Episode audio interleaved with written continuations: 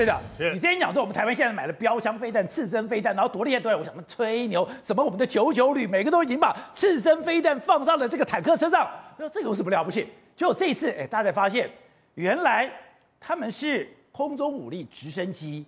跟坦克最可怕的杀手，对，没错。那么要用到这个标枪飞弹跟刺针飞弹呢、啊，当然是因为那么军队已经兵临城下了嘛，因为都是近距离的这个等于说呃武器飞弹啊。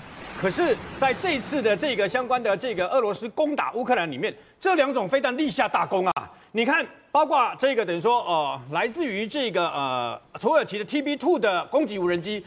全部立大功，把这个俄罗斯打得落花流水。你看他的坦克就好了，你看他的坦克车队，包括装甲车，被这个标枪飞弹打得完全了，毫无招架之力啊。那么标枪飞弹，那跟这个刺针飞弹，那很多人会问啊。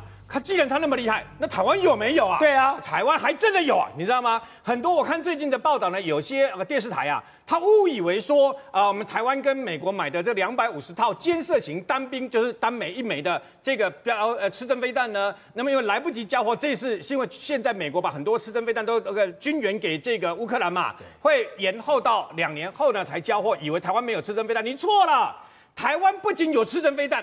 台湾的直升飞弹还是全世界最齐全的，为什么呢？我们现在就有，现在就有，为什么呢？因为呢，来自于空中阿帕奇武装长弓直升机，我们有空对空的这个刺针飞弹。当时买的时候，那个是嫁妆，你知道吗？就是你要买这三十架的阿帕奇，又很贵嘛，所以呢，附刺针飞弹。除此之外呢，我们的复仇者也是用悍马车，上面呢有两个箱子呢，发飞弹发射枪可以发射四枚的这个所谓的啊复仇者飞弹，其实它就是刺针飞弹哦，它出动过。他在什么时候出动哦？各位还记不记得两千零四年有个三一九枪击案嘛？对不对？三一九枪击案的时候，因为一开始呢，国家总统、副总统两个一起被开枪，然后一起被打动，所以不知道发生什么事，复仇者飞弹直接开出来部署在总统府的周围啊。所以要防空，我们两千零四年就有了。两千零四年就部署在总统府的周围，怕人家有那个战斗武装直升机来斩首嘛。那时候都部署过了。另外还有这个并联式的 DMS 的这个啊并联式三脚架的刺针飞弹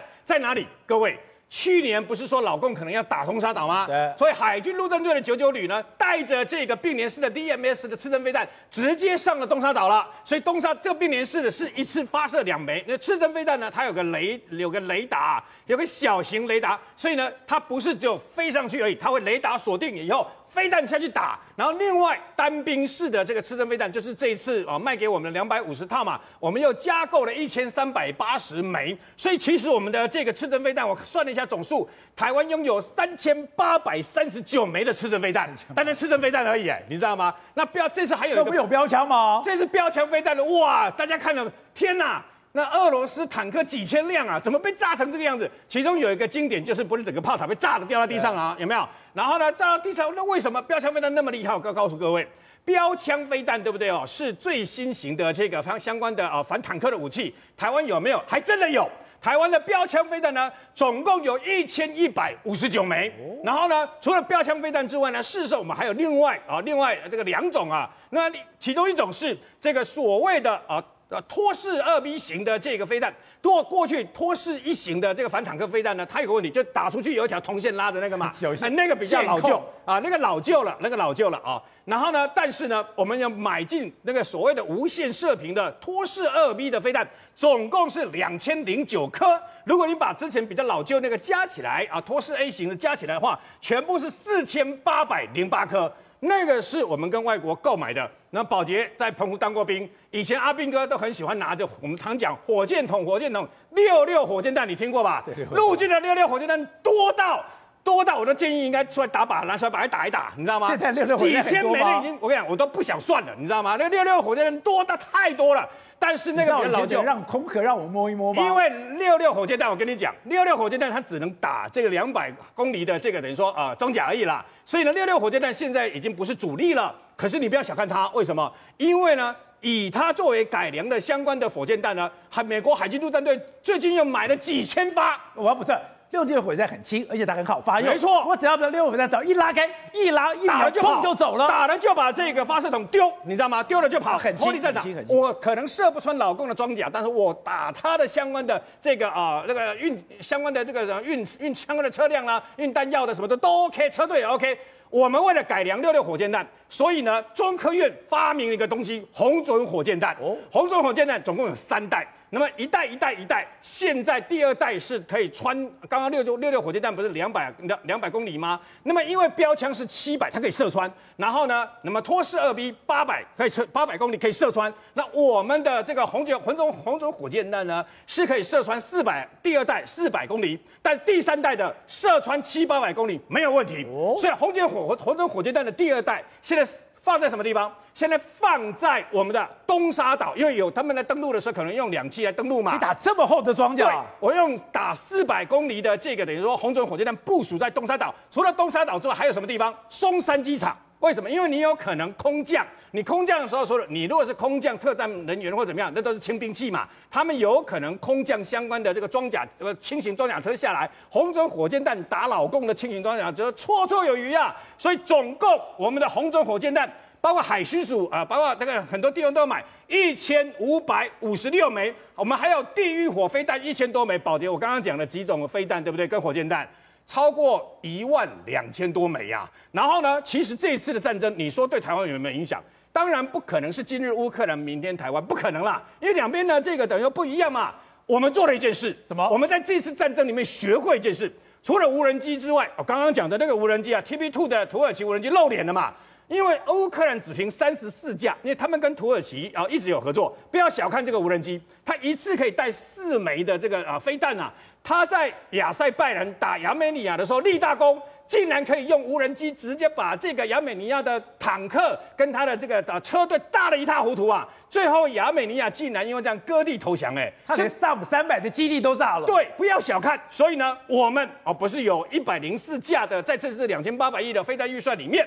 有一百零四架的剑翔无人机吗？现在打算每一年都以增加四十八架继续增加。除此之外，昨天决定什么意思呢？每一年天宫飞弹、万箭弹，包括熊二飞弹、熊三飞弹，包括射程号称一千两百公里的熊三飞弹，这些夯不啷当的飞弹，从今年开始，每一年的生产的速度以两到三倍不断的增加生产。为什么？因为发现一件事。攻击无人机跟这个所谓的飞弹，将是未来保护台湾、对付中共这么多庞大的空中跟来自于那么海上最佳的利器。好，另外另外就是中国现在非常尴尬。今天讲的联合国决议，哎，你要挺俄罗斯你就反对嘛，你今天要这个赞成美国这边你就支持嘛，弃权。他现在什么都弃权，而且现在老美一直盯着他，而且现在他也要慢慢在银行、在金融系统。跟俄罗斯切开关系了。对，你以为中国在联合大联合国大会弃权，然后就可以得到两边的尊？这个尊重吗？不会的，因为两边来讲的话，都会认为说你是叛将。因为对俄罗斯官员之战给世界最好的教训是，你任何人没有中立空间。对，没有中立空间，你只能选边站。那今年习近平已经选择跟普京站在一起，为什么何不大大方方的跟着俄罗斯、白俄罗斯投下反对票呢？那现在看起来是中国很想要在两边来讲讨好啊，而且他已经发现一件事情啊，未来可能对俄罗斯的经济制裁，说不定还会火烧到中国这边来。哦、所以对中国来讲的话，现在感觉有一个事情发生的时候，大家。觉得说，哎，好像中国有一点软化的样子，好像想要跟西方国家在这个所谓的呃展现一些善意哦，就是所谓的中国的 AIIB，就是亚投行，竟然把俄罗斯还有白俄罗斯的这个总共每个国家都有两项项目，特别是俄罗斯有八亿美元的这个贷款项目呢，把它冻结掉，把它这个暂时终止。这个组织这个行长，这个中国籍的这个经济局跳出来说，没有没有，他们是一个中立性的国际组织，所以也配合整个全世界的一个做法。但是事实上，这个事情就让大家。觉得中国你的态度到底是什么？非常奇怪。而今天《纽约时报》就有提出来，就是说，对，原本就是说这场战争，你中国早就知道战争会发生的，而但是呢，你却没有去誓死去阻止这个俄罗斯这样的一个入侵乌克兰事情，而你真的就是跟俄罗斯站在一边。所以他说哦，你二月四号去签那个协议的时候，习近平跟普丁签那个十五项合作协议的时候，你早就知道了，而且你还告诉普丁说，不要在这个期间冬季奥运的时候打，要到二十号以后再打。结果果不其然，很多的资讯跳出来之后，都看到一件事情，包含这个所谓的黑海舰队那边要打这个所谓的乌克兰的时候，都是从二月二十号表定开始打的，哦、一直到三月六号冬奥结束。对，所以代表说你中国本来就知道这件事情了，为什么不在国际社会尽一点心力呢？你不是大国吗？今天中国的外交部跳出来说，哎，那个是《纽约时报》栽赃中国，然后来讲中国的坏话的，所以完全不可信，而且这背后又是美国的阴谋。所以现在来讲的话，这一场东西呢，变成中国里外不是人，他到底要站在正义的一方，还是要站在跟邪恶的一方站在一起？好，所以董事长。今天纽时说的情报声称，中国曾要求俄罗斯将入侵行动推到冬奥之后。你当时就做这个判断，既然你普京来了，就会卖习近平的面子，所以你在冬奥期间不会发动，冬奥之后不知道。而且刚刚在讲哦，你在习近平旁边，你站站那么近，你在冬奥你可以睡觉，可是你回了俄罗斯，你就神情紧张了。还有更妙的就是这个匿名者的这个情报啊，黑海舰队截获的这个情报由这个。呃，乌克兰大使在推特上公布，这个最有意思在哪里。大家现在讲是，你看二十号是什么时候？二十号冬奥刚好结束嘛，对不对？然后六六号什么意思？他总共十五天，所以整个准备工作是十五天，要打下乌克兰，从头到尾就十五天。他现在今天几号了？今天四哎四号了，所以他搞不定了嘛，你知道吧？他已经接近尾声了，你知道吧？他所有的作战计划。后勤资源、民心士气，跟他所有的沟通、恭候、巧贺，都都不灵了。这不灵那怎么办？所以为什么美国要把这个公布出来？哦，我就告诉你说，他们两个是勾结好的。哦，因为他当然当时就跟他交交换条件。为什么美？为什么七个常委吓坏了嘛？